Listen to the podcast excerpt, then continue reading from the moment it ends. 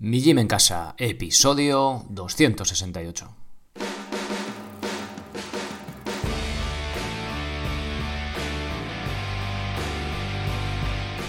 Bienvenidos a un nuevo episodio del podcast de Mi Gym en Casa, el programa, la radio, donde hablamos de entrenamiento y de alimentación desde un punto de vista diferente e independiente. Y como no todo en la vida es comer y entrenar, hoy tenemos aquí a Luis Andés para hablar de, de varias cosas, de alimentación, de entrenamiento, de la vida, de la muerte y de temas que surjan. Hace tiempo que ya no hago entrevistas, pero me apetecía hacer una charla, bueno, de hecho Luis y yo y nuestras parejas respectivas hemos quedado para, para cenar y tomarnos unos vinos y digo, bueno, pues vamos a... Le pregunté a Luis si le importaba que lo hiciéramos como si fuera una entrevista una charla y compartirla con vosotros y bueno, pues a ver qué sale de, de todo esto. Un episodio un poco diferente. Bueno, Luis, bienvenido. Hola, Minidos. Eh, gracias, Sergio. Bueno, Sergio dice que es una entrevista, pero, pero para mí no lo es. Es una charla entre dos amigos y a mí me convenció cuando me dijo que iba a beber vino. Entonces, aquí estamos. Espero que os guste y a ver qué sale. Vale, pues bueno, antes de empezar con la charla, recordaros que os paséis por mijimencasa.com a echar un vistazo y si os convence lo que vais a encontrar allí, apuntaros como, como socios. Ya sabéis que de momento son 10 euros al mes, pero el 1 de noviembre ya pasará a 19 euros. Ahí vas a encontrar todas las herramientas para entrenar de forma independiente y sin apenas material, sea cual sea vuestro nivel. Desde el cero absoluto hasta los que sois ya más frikis, que subir la cuerda, que hacéis dominadas con lastre y ese tipo de cosas. Si tenéis alguna duda, abajo del todo en el apartado contactar, me la hacéis llegar y os la resuelvo encantado. Y antes de pasar ya con la charla entre amigos, otro tío que va con sandalias, aquí Luis, pues os recuerdo que si compráis las, las las, las sandalias, en enixsandals.com vais a tener con el código MIGIM en casa un 15% de descuento. Bueno, Luis, venga, vamos al lío. Venga, va. Vamos a ver. Bueno, normalmente hay esquema de preguntas, hoy más que esquema eran temas de los que queríamos hablar. Entonces, pues a ver qué a ver qué sale. Bueno, esta sí que es la típica. ¿Quién eres y a qué te dedicas? Qué pregunta lo de quién eres. Depende cómo lo preguntes. Como me ponga meditativo, no sé quién soy.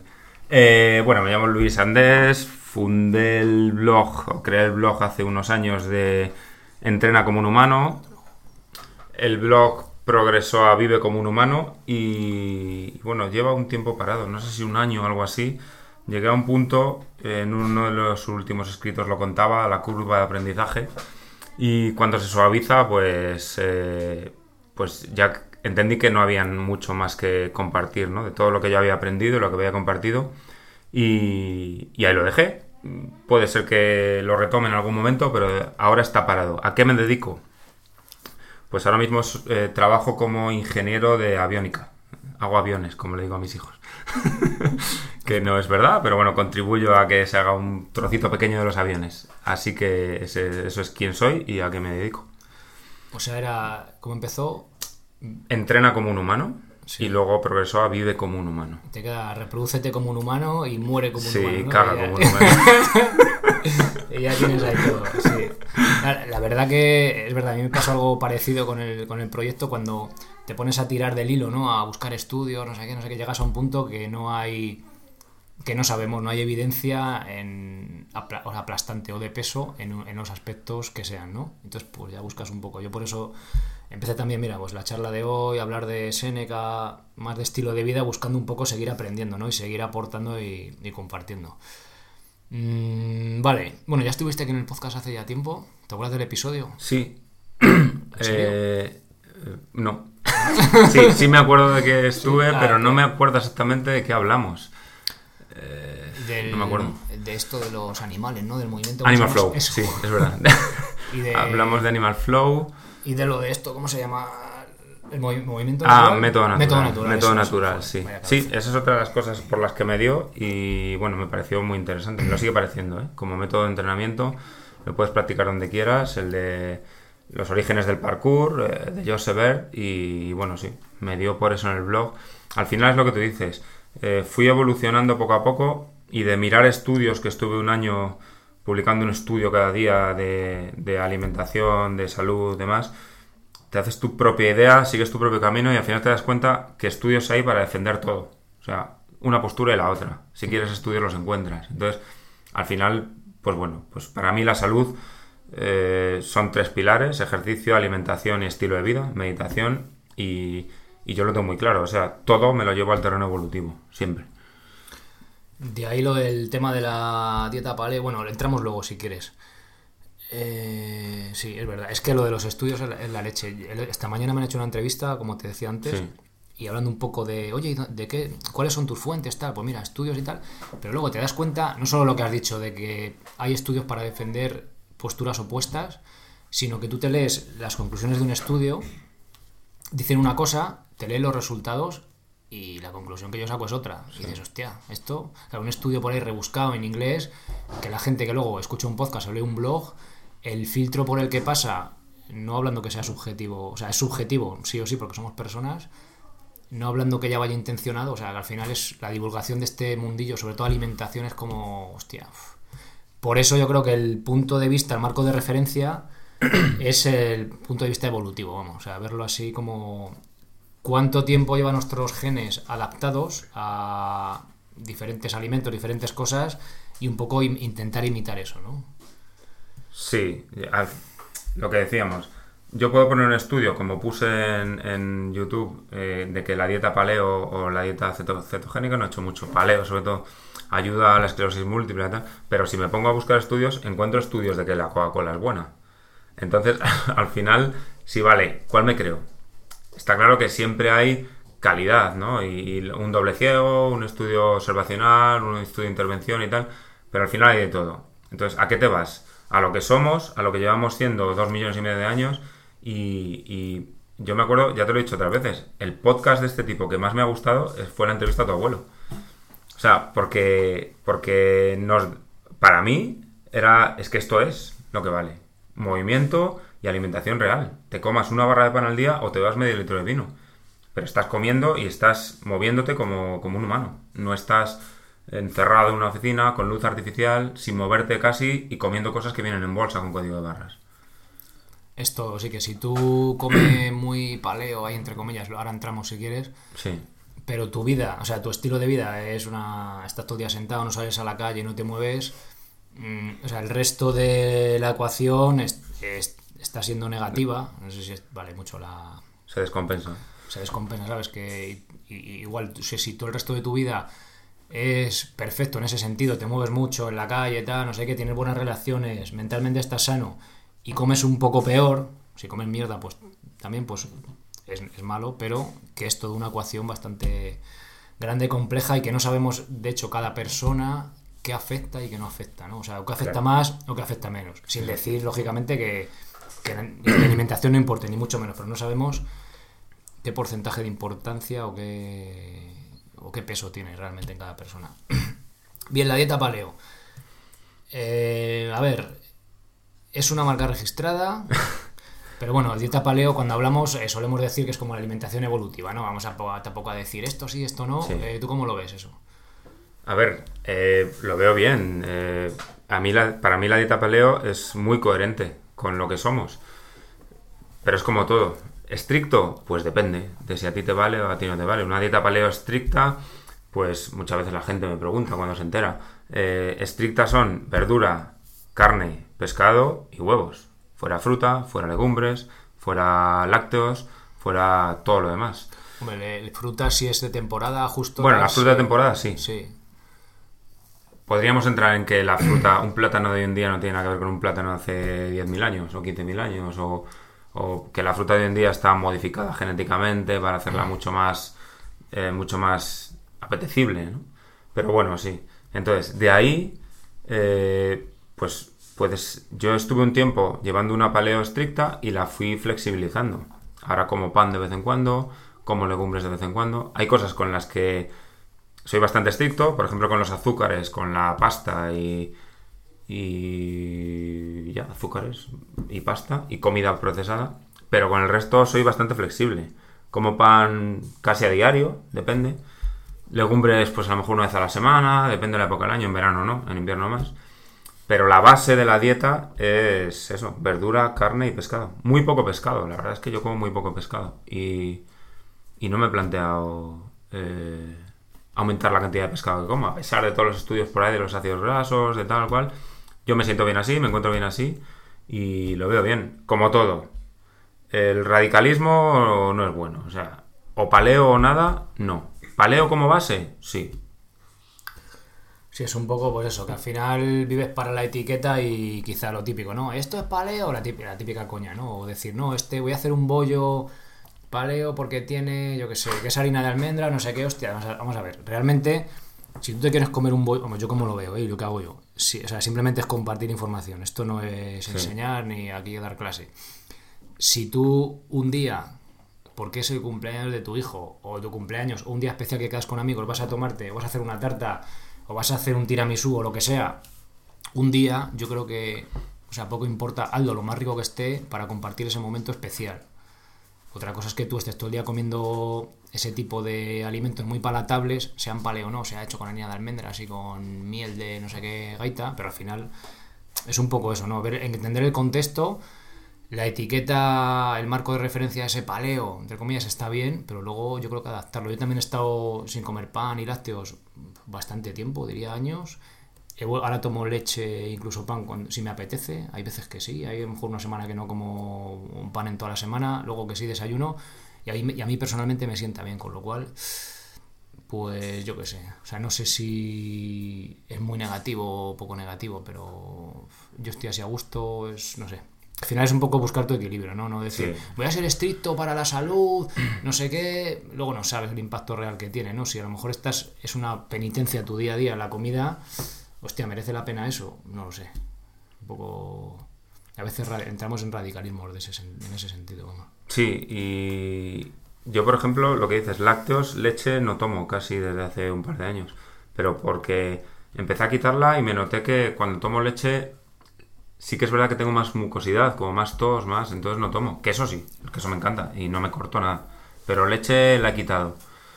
Pues eh, se trata de eso, de buscar lo que a ti te va bien yo veo súper interesante eso lo que has dicho. Es decir, voy a probar a quitar pues, leche y, pan, ¿no? Es que es así lo más típico. O sea, voy a probar. Oye, perfecto, yo creo que todos deberíamos probarlo. Una semana, dos, tal. Pruébalo. Eh, joder, me siento, joder, me siento mucho mejor. Sí me compensa eh, perder eso, pues, ese gustito del café con leche o la tostada. Sí me compensa porque, joder, es que noto, me noto mucho mejor. Oye, mira, he estado seis meses sin tomar esto, lo he vuelto a tomar y yo no me noto igual. Pero escuchar al cuerpo, ¿cómo te sientes? ¿Me siento bien? Pues chico, no ir a los tiros muy mal desencaminados. Yo creo que va por un poco por ahí la... Sí, yo creo que esa es la clave. Y luego hay otra cosa, es lo que hemos hablado muchas veces en el entorno este de la salud. La mayoría de las dietas no funcionan, o yo creo que no funcionan de este tipo. Paleo, eh, bueno, la, la cetogénica yo la dejaría un poco al lado, porque me parece más estricta. La dieta cetogénica para mí es... Más terapéutica. Más terapéutica, exacto. Buscando un fin concreto de... Sí. Pero, pero todo este tipo de dietas no funcionan tanto por lo que comes, sino por lo que te quitas. O sea, la paleo, la mediterránea, que aunque la mediterránea que nos venden hoy en día, en mi opinión, no tiene nada que ver con la de verdad. Una mediterránea original es muy parecida a una paleo. Muy, muy parecida. Pero al final, ¿qué dejas de comer con ese tipo de alimentación? La dieta Dukan, que era claramente desequilibrada en cuanto a proteína, grasa y... Pero, ¿qué te quitabas? Entonces, la gente que llevaba la dieta Dukan al principio se sentían bien. ¿Por qué? Porque dejaban de comer mierda. Sí, procesados, azúcares y demás. Y, luego, eh, y, luego que sea, a ver, yo creo que lo más importante es que sea sostenible en el tiempo. Yo veo a gente, no, la, la, dieta paleo y son ahí lo más estrictos del universo, tal eso, eso tiene fecha de caducidad. O sea, en, un mes, en dos, vas a tener una fiesta o lo que sea y lo vas a dejar. O sea, sé sostenible, intenta tomar, pues menos, yo que sé, lo típico que decimos siempre, menos azúcar en el café, las típicas detalles estos, y aprende a, o sea, llevarlo a tu día a día y que sea viable todo el tiempo, que no sea un sufrimiento ni una penitencia. Al final, porque si no, no lo vas a seguir haciendo. Eso es. Es que nos olvidamos de la cabeza muchas veces y yo según avanzo en esto, creo que es lo más importante de todo. Luego lo, tratamos y eso con el estoicismo y, la muerte, pero, pero para mí, desde hoy en día, desde el punto de vista de la salud, para mí es más importante el estilo de vida y, cómo gestiones tus emociones que el ejercicio y la alimentación. Todo es un todo, pero hay gente feliz que se siente bien. Eh, no teniendo una salud física perfecta. Y en cambio hay gente que les puedes ver con un físico perfecto y tal y están jodidos de la cabeza.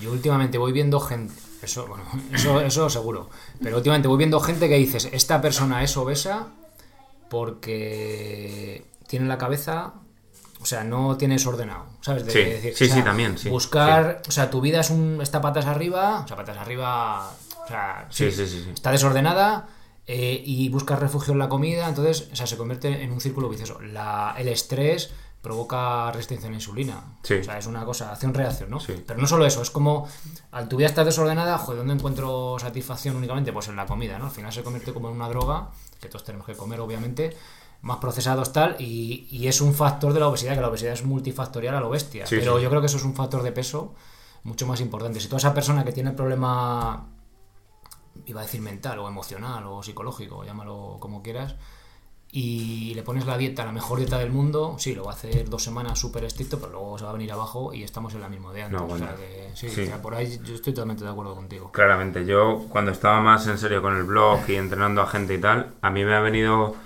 Espera, homínidos, que hace falta más vino. Eh, lo que Ah, decía... Hablando de salud aquí bebiendo vino. Sí, macho, sí, bueno, verdad, el vino- el vino bueno. Es lo que hablamos, que el sea público, el flexible. público se indigna. Ahí como cara de- Eh, lo que quería decir, eh, cuando yo estaba más metido con el blog y con entrenando a gente y tal, me han venido personas a pedirme que les entrenara, que les ayudara a perder peso y, y después de hablar con ellos un tiempo y escarbar, les he dicho que fueran a, a- a gestionar sus emociones, que no iban a poder conseguir nada tratándolo desde el punto de vista físico y de la alimentación, porque el problema era de su estilo de vida, de psicológico, o sea, tienes problemas que solucionas con la comida. No lo vas a arreglar cambiando la comida. Soluciona los problemas que tienes y el resto vendrá detrás. ¿Ves? Pero luego, si tú vas a entrenar, comer igual, o sea, igual cambiar ahí es Entrenar sí ayuda. Pero entrenar sí, Sí. estás ahí, eh, aparte de que sudes, segregas las endorfinas y tal, el rato que estás con el grupo, venga, Sí. no sé qué, ahí de risas, hostia, eso vale mucho, ¿sabes? Sí, y, sí. y entonces eso igual puede ser un factor que ayude, pues es lo de siempre, ¿no? Que es que todo influye y es muy difícil decir, no, esto, la, la leche, esto funciona, no, funciona todo, ¿no? O sea, todo ayuda y todo desayuda o perjudica, ¿no? Sí. Mejor. Sí. Yo, Bueno, para sí. un poco por cerrar lo de la dieta paleo, yo creo que la dieta paleo, o si quieres irte un poco más allá a la cetogénica, para la gente que tiene problemas y quiere ver problemas intestinales, problemas de tal, es como un reseteo, ¿no? O sea, esta semana una compañera de trabajo me decía que anda con problemas, diarreas, estrés, tal, y le dije, mira, empieza con la paleo estricta, estate un mes y vete metiendo cosas poco a poco. Y vas viendo que te lo causa. Eh, quítate la leche, quítate el gluten, por supuesto, el gluten para mí es lo primero con lo que probaría, lo primero, y luego vas metiendo cosas y a, a ver hasta, hasta dónde puedes llegar. Y no llegues nunca al punto de volver a retomar todos los hábitos de comer basura que viene en bolsas de plástico. Es que luego el, el pan, o sea, podríamos hablar del pan toda la noche. Sí, bueno. diferente tipo de pan, pero bueno, por no liarnos a la cabeza, o sea, que pan que tú vas al Mercadona y lo que tienes ahí disponible. Sí. No vamos a decir que si lo hago en casa porque no sé, o sea, Sí. sí. Y pues te digo una cosa, hablando de reseteo, y ya pasamos al siguiente tema y lo Sí. digo ahí de lujo. El tema del ayuno. Yo sí que veo que el ayuno es un reseteo Sí, de la leche. Sí. O sea, el, el otro día me hizo un, me hizo un ¿qué le pasaba? No sé qué, no sé qué era de, no sé qué era concreto. Digo, ¿has, has hecho algún ayuno alguna vez? Porque es el típico que comemos ahí bien, o sea, bastante bien, en exceso. Te ha hecho la siesta, la siesta y se pone a comerse un bizcocho con café con leche. Digo, pero tío, que, que te levantas de la cama, tienes hambre, no me lo puedo creer. O sea, Sí. digo, digo, hazte un ayuno, pero eso cuánto es tal. Digo, mira, prueba a no desayunar un día, ya que no te levantes con hambre. Prueba a no desayunar y lo, y lo ves. Yo, fíjate, con el tema de la leche, el gluten y todo eso, no he notado diferencia, pero yo antes tenía bastante alergia primaveral. Al final ya no, o sea, ya no tenía tos ni nada, pero sí que tenía bastante moco. Sí. Y desde que empecé a hacer ayunos de 16 y no sé si de 24 horas alguno, no sé si lo, hace- lo llegué a hacer, en aquella época noté una mejoría de la leche. O sea, sin cambiar lo otro. Y ahora yo, hay, yo qué sé, una semana, joder, estoy como hinchado. Venga, a veces me un ayuno.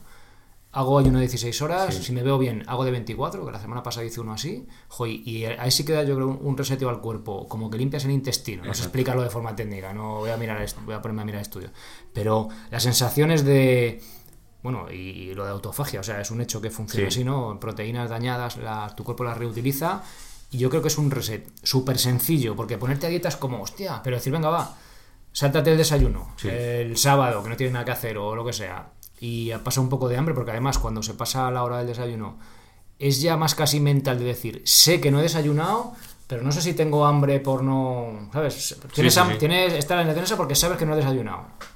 Y, y yo creo que es una herramienta, o sea, yo la herramienta primera en tema de alimentación sería el ayuno, que recomendaría al que fuera. Y de hecho, cuando haces uno de 24 horas, eh, luego se te, se te regula el apetito a la baja. Luego el resto de, o sea, el resto de la semana, más para adelante, no comes tanto porque tu cuerpo dice, oye, que no necesitas, ¿sabes? Que te... No como herramienta de, de perder peso ni, ni estética, ni mucho menos, sino de salud, de cuando te encuentras un poco hinchado o, con algún problemilla, prueba eso. Bueno, y tú... Habla porque tú ya viene- viene- hacer de serie los ayunos y tal. Sí, sí, poco- yo, para mí el ayuno es fundamental. Yo empecé, pues no me acuerdo, igual hace ocho años algo así, con los ayunos. Y, fue muy natural en mí. O sea, dejé de desayunar y, me encontraba mejor en la oficina. Me encontraba mejor, no me daba sueño a media mañana, no. Y dejé de desayunar. Desayunaba los fines de semana antes y ya no desayuno nunca. A ver, nunca. No sé cuándo es la que he desayunado. A lo mejor si me llevas a un parador y me levanto y hay jamón y tomate y pues igual seguramente desayune. Pero, pero no desayuno. O sea, lo llevo con mucha naturalidad. Yo por defecto hago siempre, suelo cenar a las ocho y media o a las nueve de la noche y hasta la una de la tarde del día siguiente no como nada. Y fíjate, tantos años después y la cabeza a las primeras horas de la mañana me sigue diciendo que tengo hambre. Pero lo que tú dices, lo reconozco, lo dejo pasar 10 o 15 minutos y ya nada, hasta la una del mediodía y hay veces que hasta las dos, hasta las dos. Es curioso, macho. Mira, yo hace un año y pico, dos años, intenté, venga, voy a hacer, no voy a desayunar hasta la comida. eh, yo qué sé, estuve un mes o así. Y. eh, estuve un mes o así. Y me di cuenta que luego tenía menos energía, o sea, me, me costaba, porque yo por aquella época entrenaba bastante más así, buscando más rendimiento. Y notaba que me faltaba combustible y volví y tal. Y ahora, igual ahora si lo hago, que ahora, o sea, entreno más tipo mantenimiento, igual lo llevaría mejor, pero sí que noto eso, al menos un día, que o sea, que es, o sea, que, no sé, que, que el cuerpo lo nota y, y se agradece. Para mí el ayuno es una herramienta brutal. ¿Y, y haces alguno de, de 24 De- horas así? pues mira, o- los viernes 24 no suelo llegar, pero Bueno, 24 es un decir, de cena a cena, porque yo igual, o sea, cuando... Bueno, cuando los viernes, por ejemplo, hoy, los viernes suelo hacer de cena, de cena el jueves al viernes cuando toca, porque es fin de semana, a veces te vas de tapeo a media tarde, pero no como el viernes. Hoy, por ejemplo, son las 8 de la tarde, cené ayer a las 9 de la noche y hasta ahora me he tomado unas olivas a las 5 de la tarde y dos vasos de vino ahora. Estás rompiendo el ayuno con No, vino, tío. He roto el ayuno con vino, con vinidos. Entonces los viernes, pues sí, me salen entre 18 y 22 todos los viernes. Ya de 24 a propósito, a propósito no hago nunca. Alguna vez lo he hecho, pero ya no. O sea, eh, según me sale. Y- Y, y- y- perdona, perdona. no, que para mí es una herramienta de salud, la más útil, más sencilla y más barata, por supuesto. Tanto físicamente, por todos los beneficios que tiene, autofagia, no vamos a entrar en esto porque es un huevo. Yo en su momento en el blog, esclerosis, cáncer, por supuesto. Eh, creo que Alzheimer también tenía beneficios para tal. Pero psicológicos también. Aprendes a conocerte, a conocer lo que es hambre de verdad y a, y a no ser esclavo del hambre. O sea, a decir, no, no, no tengo hambre, me apetece comer, que es distinto. Y para mí eso es brutal. Sí, me, es hacer esa ventana, la verdad que es interesante, es interesante. Mm, ¿Qué te iba a preguntar? Se me ha ido santo al cielo. Eh, bueno, competición en ayunas. Bueno, eh, ¿y no Sí. te dan mareos y eso, tío? Si no desayunas, eh, curro y eso, no te dan lipotimia ni nada. En mi trabajo alucinan muchas veces porque hace, bueno, ya saben que hay uno. Hace dos semanas nos hicieron reconocimiento médico a todos y a mí me, me pusieron el análisis de sangre a las doce y media de la mañana. Y claro, todos venían a las nueve. Ay, me voy a desayunar, que me encuentro débil. Que... no". bueno, son las bromas. Las bromas típicas, sí, pero ahora de los mareos hablamos cuando hablamos de entrenamiento en ayunas. Venga, pues entrenamiento en ayunas. A ver, Eh, yo sé que tú has hecho hace ya bastante una media maratón, ¿no? O maratón por montaña. Bueno, estos que corres por ahí bastantes horas por el monte y no habían Sí. desayunado y tal. Cuéntanos un poco la experiencia, Sí. qué notaste. Bueno, Ah. de hecho es que si tú no, no desayunas y ese día desayunas, irías, irías peor que. Seguramente que iría mal de estómago. sí, claro, sí. claro. A ver, eh, largo de verdad en ayunas. He hecho este año eh, la subida al Veleta, 50 kilómetros, que fueron 6 horas 30. El maratón alpino madrileño, 50 kilómetros por montaña, que fueron 7 horas 30. Y luego he hecho el año pasado varias más cortas, de 4 horas, y luego muchos entrenamientos en montaña de 3 horas, 4 horas, todo en ayunas. Y en ayunas y sin tomar nada, solo agua. Empecé poco a poco, hace años cuando hacía maratón de asfalto, pues empecé a entrenar, pues, hostia, porque me tenía que levantar. Si quería hacer un entrenamiento largo el domingo, a las 8, para ir con el estómago, que no me diera problemas, me tenía que tomar algo a las 6 y media de la mañana. Habiendo desayunado, claro. Entonces empecé a probar poco a poco y fui encontrándome bien y fui poco a poco conociendo el límite cuando, como decimos los corredores, cuando llegaba el del mazo, ¿no? Cuando, cuando es La pájara. la pájara, sí, cuando se produce ese cambio que ha sido vaciando los depósitos de glucógeno y ya el cuerpo empieza a tirar mucho más de grasa acumulada, ¿no? Y al principio el cuerpo no sabe y se nota. Yo me acuerdo de los primeros entrenamientos, carreras en montaña, que a las dos horas más o menos, además lo- iba notando. Es otra cosa muy chula. no, no es tan chula cuando te da, Que viene, que viene, que viene, que viene, ¿no? Y- pero cómo vas conociendo tu cuerpo y las reacciones y vas viendo que se acerca. Y, y bueno, lo vas gestionando y sabes gestionarlo y dices, ya viene, ya viene, ya viene. El de la guadaña, ahí, el del mazo. el del Sí, mazo, bueno, eh. es curioso porque bajas el ritmo un rato, te pones a andar y, y cuando el cuerpo empieza a tirar de grasa, pues te vuelves a encontrar bien otra vez, ¿no? Y, y venga, para, para adelante. Y al principio estaban dos horas. O sea, notabas realmente el cambio Sí, de sí. vía bueno, glucógeno. Sí. O sea, más. de glucógeno, el, el hepático, Ah, grasa. muscular y el de la sangre. a- hombre, no es un cambio, como dice mucha gente por ahí, como si fuera. Ahora se acaba el glucógeno, abrimos la grasa. Es, es eh, Sí, gradual. Sí. Y luego siempre tiras algo de grasa también, aunque esté. Sí, es desde el principio, sí. Pero sí hay un momento en el que, en el que se nota. O sea, y, tienes que, quedo- ba- y tienes que bajar el ritmo. tienes que parar. O sea, cuando no estás habituado, tienes que parar. Sí, pero tú paras. Y una vez que vuelves a andar, o sea, a correr, Sí. ya no vas a la misma velocidad. No, Claro. no. Eso O sea, es interesante. Si hablamos de rendimiento, el ayuno no vale. Si buscas rendimiento, no ayunes. Porque no. O sea, si los profesionales de maratón, de cualquier, toman geles, toman... Bueno, geles no creo que tomen porque eso es un, un bombazo. Pero toman sus bebidas de hidratos, de almidones, de asimilación rápida y tal, es por algo. Hostia, eso es interesante porque esa puntualización que has dicho no. O sea, según lo que estabas hablando, parecía que una vez que haces el cambio, que te adaptas a ese cambio de glucógeno a grasa, que puedes seguir corriendo igual. O sea, no. O sea, si buscas rendimiento, eso no, no es lo óptimo. No es lo óptimo, no. A ver, también mi experiencia es en montaña. A lo mejor en asfalto, una vez que haces el cambio, sí, pero no, no creo, porque al final la- el metabolismo de las grasas es más lento. Que Es dependiente de la velocidad. Tú no puedes ir exactamente rápido y tirar de grasa. Eso es. O sea, uno que esté muy adaptado iría más rápido, pero no puede ir a su 90% o lo que sea Eso eh, con grasa. Una vez que empiezas a quemar grasa, bueno, si habéis leído el libro de mm, Nacidos para ser héroes, eh, ahí lo explica muy bien, ¿no? O sea, las grasas te permiten estar 24 horas o más eh, pateando por la, ventana, por la montaña Sí. a un ritmo suave, pero no, si buscas rendimiento, no. Olvídate de Es un poco el símil ese más fácil que lo habrá oído más gente, la pájara que te da con la bicicleta. O sea, que a ti te da un pajarón con la bicicleta Sí. ya que no puedes, pero siempre vas a poder seguir andando Sí, con la bici al lado. eso. O sea, esa intensidad sí la puedes mantener. Sí. ¿no? Es un poco eso. Pues al cuerpo, el cuerpo aprende a, a metabolizar la grasa y poco a poco se va haciendo más... Te voy a hacer una pregunta, macho, a ver qué te parece, porque se me ha quedado antes en el tintero y tiene que ver también con esto. Eh, si tú al hacer siempre, o sea, no desayunar nunca, Sí, eh, la primera vez que no lo haces genera un estrés en tu cuerpo que Sí. genera una adaptación con el paso del tiempo sí. y ya estás adaptado a no tener que desayunar. O sea, tú para conseguir la adaptación de un ayuno, que, puedo- que, que yo desayuno, por ejemplo, eh, tendrías que saltarte la comida, ¿no? Para llegar a la cena y hacer esa adaptación. O sea, ¿dónde está? Es que es interesante, porque ¿dónde está el límite? Imagínate que tú ya solo, como hiciste una, una época, solo cenas. Sí, ¿vale? Hostia, es verdad, estuve un tiempo haciendo eso. También podemos entrar. Ent- Pero vale, o sea, ¿dónde está el límite? Decir, "Ah, yo soy el más friki del mundo y como solo cada tres días, ¿no? O sea, ¿dónde está el límite de la. de. De ese estrés saludable que me resetea el cuerpo? O sea, igual simplemente en una persona que entrena conseguirse un desayuno suficiente, igual una persona sedentaria no.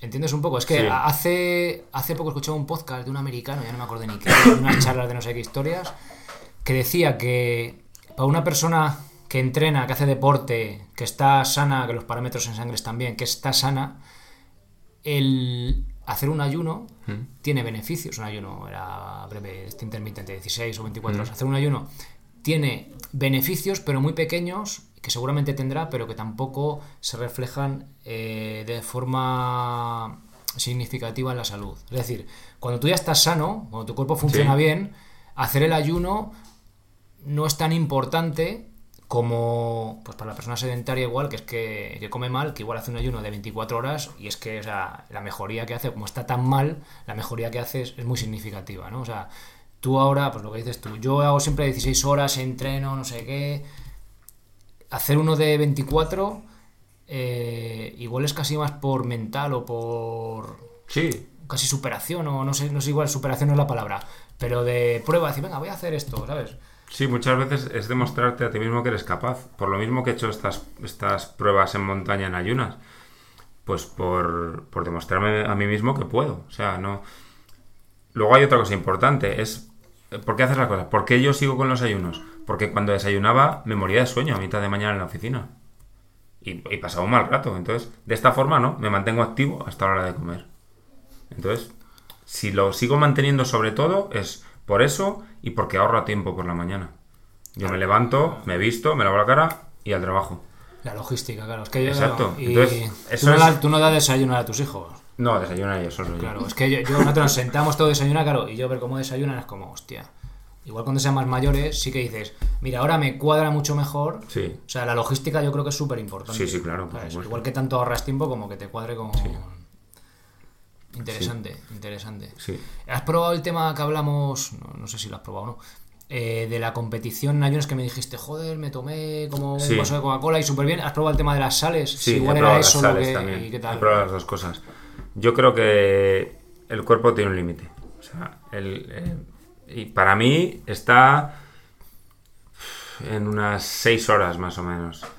Un límite si quieres seguir eh, rindiendo, no a tu nivel máximo, pero si Corriendo, por ejemplo. corriendo o manteniendo o en montaña muchas veces se anda, pero si quieres mantener una intensidad que llevabas antes, llegas a un punto en que rozas el límite, o sea, no hay más, da igual. Que pajarote y te. Pajarón y punto. O sea, o metes hidratos o ponte a andar muy despacio. Podrías seguir, ¿vale? No es que te vayas a morir.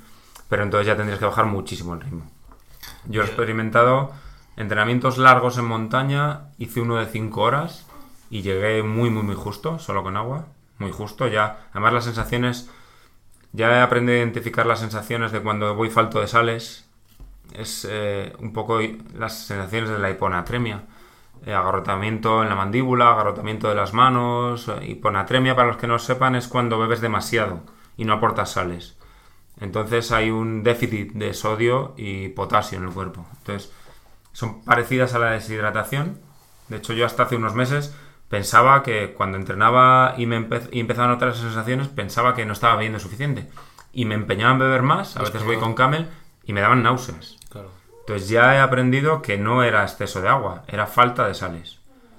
Y, pero aunque aportes sales, por ejemplo en el Maratón El Pino de Madrid, me tomé una pastilla de sales cada 45 minutos más o menos y fue muy bien, no tuve esas sensaciones, pero cuando llevaba 6 horas me pegó una hostia.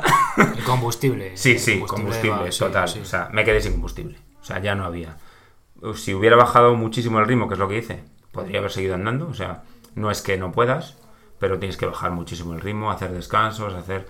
Pero claro, quieres llegar lo antes posible. Entonces, de las 6 horas a las 7 horas casi, que era el siguiente habituamiento, pues fui penando, como un perro, penando, literalmente.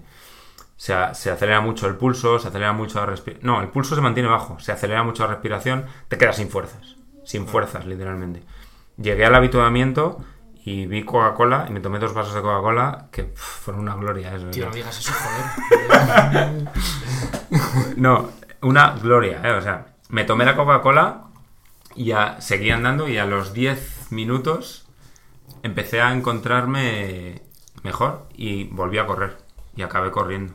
Con ese pequeño chute de azúcar. Sí, que- eso es. El azúcar, no sé si la cafeína influye algo ahí, pero yo creo sobre todo el azúcar. Es que.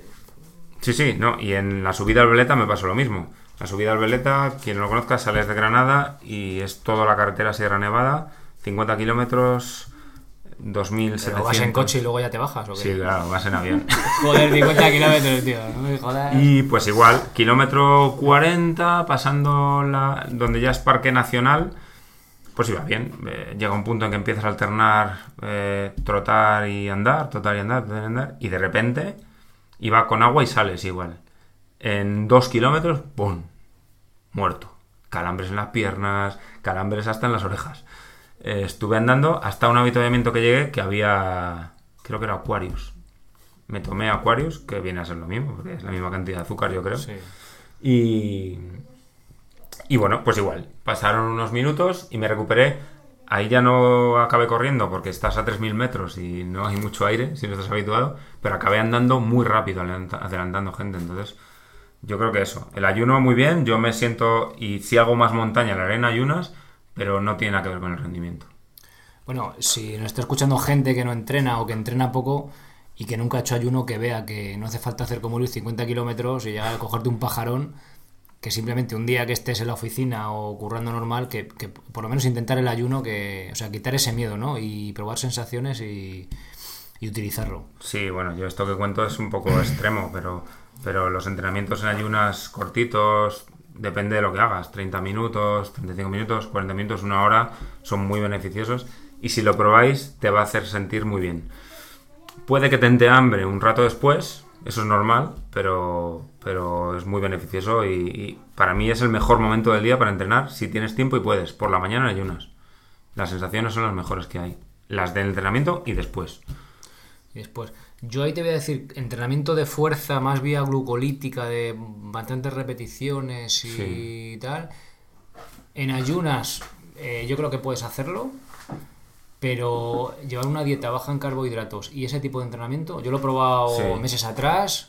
A ver, lo puedes hacer para salud, para entrenar porque te gusta bien, Sí. pero si metes hidratos notas mucho, o sea, la Sí. sensación de ir fuerte, ir bien y más repeticiones y rendir mejor es, no te voy a decir abismal, pero es muy significativa de ir low carb a, de ir low carb a ir pues no alto en hidratos, sino tomando hidratos o sea, normal, sin restringirlos. O sea que al final es un poco lo que, lo que hablamos. Parece que la... Bueno, no lo hemos hablado, pero en el mundo este de la salud parece que para la dieta low carb es lo mejor. O sea, hay como una corriente en ese sentido Sí. que para sedentarios yo sí que me quedaría con, esa, con ese tipo de alimentación, pero si tú entrenas, no tengas miedo a meter ese, esos hidratos. Sí. Y si, y si te da como cosa, tal, pues metes un ayuno una vez a la semana y yo creo que haces un reset ahí de. Vamos, yo creo que es la combinación así perfecta, ¿no? Y de ahí a lo que, a lo que te apetezca o lo que. Sí, yo creo que sí.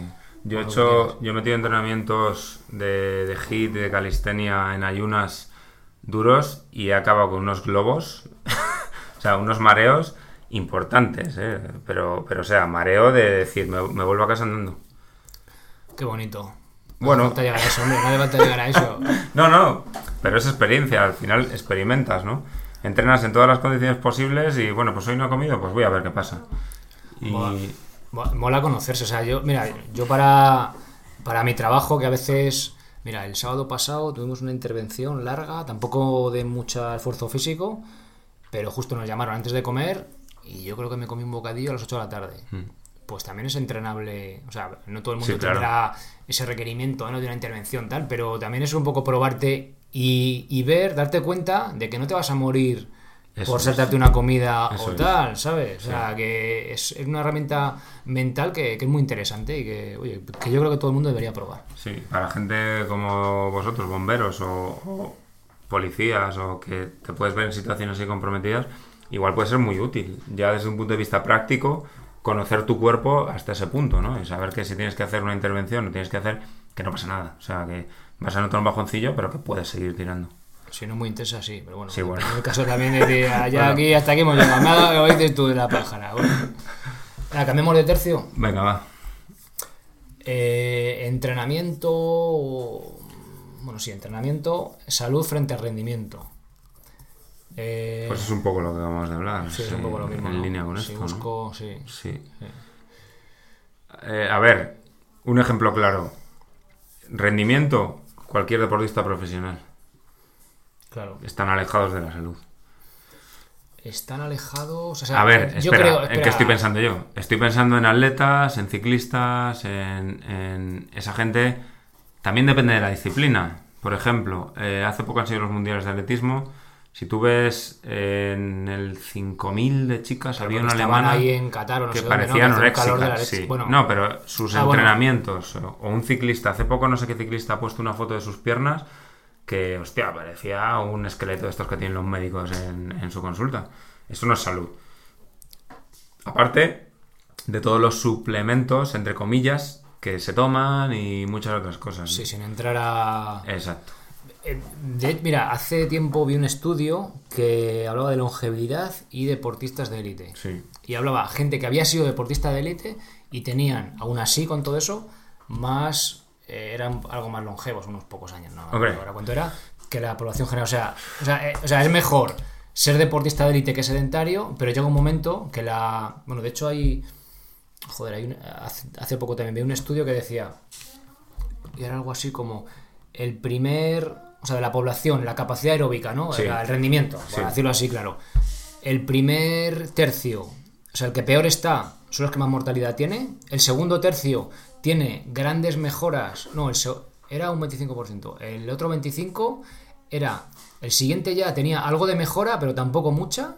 Y luego había un. El, el siguiente era mucho más, o sea, rendía mucho más, pero tenía muy poquísima mejora con el anterior. Y el último tercio era como, o sea, el último cuarto, perdón, era ya como eh, negativo. O sea, te pasabas de entrenar Ya. y era negativo Sí. frente a salud, ¿no? O sea que. Oh, de todas formas, ahora que has hablado de mortalidad, eh, me ha recordado. Vale, mortalidad. Pero es que todos. Pues, esto Bueno, igual es un como tema de para salud, hablar más es muy tarde, ambiguo, sí. ¿no? Pero bueno, Para mí lo importante no es cuando te mueres, es cómo llegas hasta ese momento. Entonces, bueno, seguramente un deportista profesional dentro de unos límites siempre va a llegar mejor a ese momento que, que una persona sedentaria, obesa, con enferma siempre y Pero todo. hablas eh, de, lo, de lo independiente que es antes de llegar a ese momento o mentalmente cómo ha vivido y llega a ese momento todo, y lo todo, afronta. claro, todo, todo. Pero es diferente, o sea, decir, que me estás hablando de que yo con 70 años pues puedo andar, no sé qué, soy mo soy independiente. Sí, eso, claro. Ah, vale, pensaba que decías a cómo afrontas el momento de la muerte por haber No, vivido, no a ver si eso es- más realizado o no. Sí, eso es otra cosa. No, no. Digo cómo llegas a ese momento, cómo has vivido, o sea, cómo ha sido tu vida hasta el momento de la muerte, ¿no? Porque hay muchos estudios de mortalidad, es que te mueres, que luego los ves en detalle lo que decíamos antes, y es que ganas un año de vida con algunas Sí, es una mierda, no vale En- para nada. en- exacto. Sí, sí. En teoría.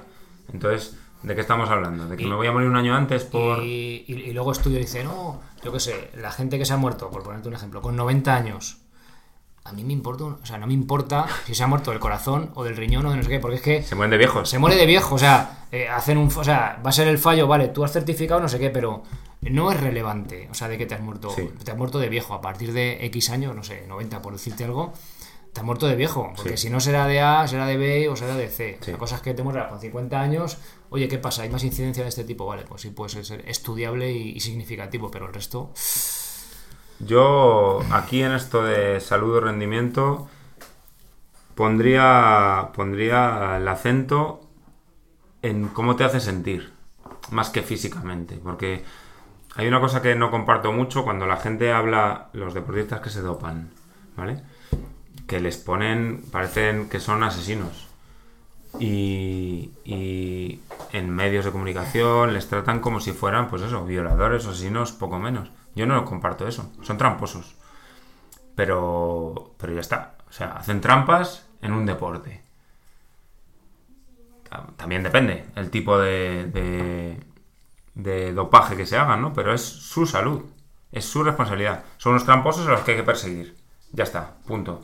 Salud o rendimiento, si te hace sentir bien, si lo que haces, el ejercicio que haces, te hace sentir bien, de verdad, pero no bien porque has, has hecho una media maratón en 1.15, sino porque te hace sentir bien, porque estás a gusto y porque tu vida eh, te encuentras bien con el deporte que haces, pues eso es salud.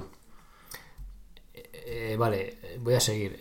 Eh, hostia, es que tiene mucha amiga este, me parece una chorrada. Sí, mira, sí, estoy mira, voy a hablar además de, de corredores de fondo, ¿vale? Que yo creo que es lo más habitual. Sí, yo hace el año pasado hablé de, de estudios, ¿no? De, de cuánto cardio era Gracias. lo óptimo, no sé qué. o sea, tenemos botella de vino nueva.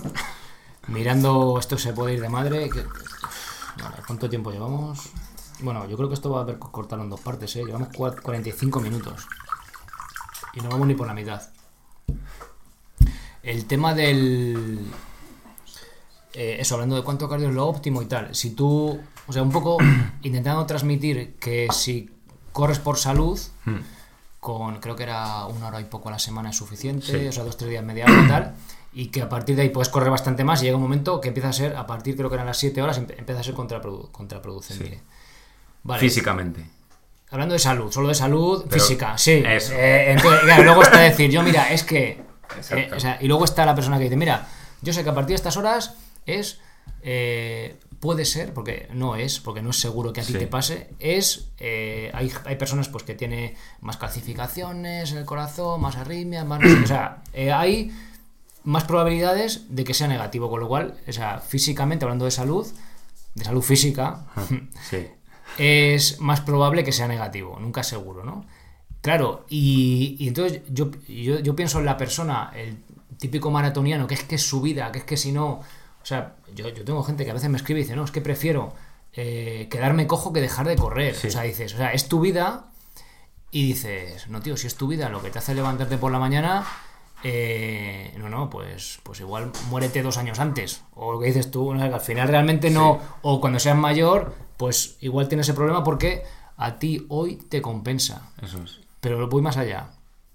El otro día me dice un, un, un amigo que tiene un compañero del curro, no, tengo un vecino tal que salgo con él a correr, un tío de 50 años que entrena todos los días 2-3 horas, tiene a los hijos desatendidos y tal, porque es su vía de escape. O sea, Sí. es decir, yo tengo un problema en mi vida, igual que la persona que come de más, que es obesa, pues está el caso de la persona que entrena de más, que sí, que rinde de la leche, pero es su vía de escape. Entonces, Ahí ya se. hostia, para ¿eh? mí se me va de la salud. Claro, pero eh, sí. Sí. Yo he conocido gente que usa el deporte, el ejercicio, como, como vía de escape de un, de un modo sano. Es como nosotros ahora mismo. Estamos echando un vino y lo estamos disfrutando saludablemente. Pero hay gente que para ellos el alcohol es un problema muy serio. Claro, hombre. Entonces, pues con el deporte es igual. Cuando tú escapas, esto es más psicológico y mental. Cuando tú tienes problemas en tu vida y en vez de solucionarlos, escapas de ellos, te agarras a otra cosa. Pero también en extremos. Puede ser el alcohol, puede ser drogas, puede ser el deporte, puede ser ver series o puede ser irte de putas. Yo que sé. Esto lo cortas luego, si eso. Estaba pensando en ver porno y de, venga, venga, venga, vale. Sí, venga, sí, vale, vale, sí, sí, sí. Ent- Entonces te vas, escapas de tus problemas y te agarras a otra cosa. Y esa cosa no te hace sentirte bien, en el fondo. Estás huyendo de algo. Y en el fondo te ha atrapado, te ha hecho esclavo esa otra cosa. No puedes dejar de hacerla. Vale. ¿Eso es salud? Pues física a lo mejor sí, pero mental igual no. No lo sé. Te- te- Complicado. Y, y yo te digo, jo, tío, yo veo estudios tal, los que corres tanto, tú, macho, que corres tanto, 50 kilómetros. Eso es que estás muy loco. O sea, eh, tienes un problema, por eso corres tanto, porque eso no es saludable, te haces daño. Eh, físicamente sí, me hago daño. Pero lo hago porque me hace sentir bien. Pero yo creo, a lo mejor sí, y me estás tocando ahí la llaga, pero yo creo que no, no lo hago para escapar de nada. Me gusta. Simplemente me gusta, lo disfruto. Me gusta retarme. O sea, esto es un reto al final. Porque yo hace años sí corrí maratones de asfalto, me obsesioné con los cronos, lo dejé, lo abandoné totalmente y ahora el reloj no me importa nada. Entonces, mi reto, pues venga, una maratón, un 50 kilómetros en montaña no hay unas, 50 kilómetros en asfalto no hay unas. A lo mejor llega un momento en que ya no. Pero yo, todos buscamos un poco eso, ¿no? Es- nos ponemos objetivos en nuestra vida. Metas, sí. O no, metas. Que, que no es una crítica, es una, No, no, o sea, pero- para una sí, reflexión, ¿no? Es está bien. Es, es interesante, interesante. No, y luego tampoco decir, no, yo hago todo lo que hay que hacer para no morirte. No, él no sé qué, hago todas las recomendaciones, ¿no? Vas jodido. Qué triste. ¿no? Qué triste, ¿no? Ah, eso sí, eso sí, también, eso sí, eh. Interesante. Venga, cambiamos de tercio. Venga, va. Eh, ¿Qué metemos? ¿Este primero o este? Lo que quieras. Me da igual. Estoicismo. Venga, estoicismo. Venga, va. Bueno. De momento corto aquí la charla, la entrevista, porque llevamos ya pues 50 minutos de episodio y bueno, nos alargamos bastante. Al final estuvimos eh, casi las dos horas, una hora 45 o así. Entonces, bueno, para no hacerlo demasiado largo, ahora cambiamos de tercio justo, pues el, el próximo día pues el, lunes, vamos, eh, pasamos ya con la, con la segunda parte de la entrevista que vamos a hablar de estoicismo, de la vida, de la muerte, de temas un poquito ya eh, más profundos. Insisto en que eh, no quería que fuera una entrevista al uso de alguien experto, no porque Luis no tenga conocimientos, ni mucho menos, sino era más una charla entre amigos, o sea, quiero que la, que la toméis como tal. No se trata, como insisto, en sentar cátedra, ni dar lecciones, ni estos así, estos así, sino compartir puntos de vista entre ambos y con vosotros, ¿no? De ahí eso un poquito informal del vino y demás, que creo que sobra decir que no fomentamos el uso de bebidas alcohólicas, ya lo sabes, ¿no? Es el juntarse entre amigos, el efecto Rosetta, bueno, no voy a entrar a, a defender ni a debatir porque creo que no hace falta, que no es necesario. Así que bueno, eh, aquí cortamos la, la primera parte y la segunda pues la escuchamos el lunes que viene. Así que mientras tanto, pasad muy buen fin de semana y ser responsable para ser feliz. Adiós.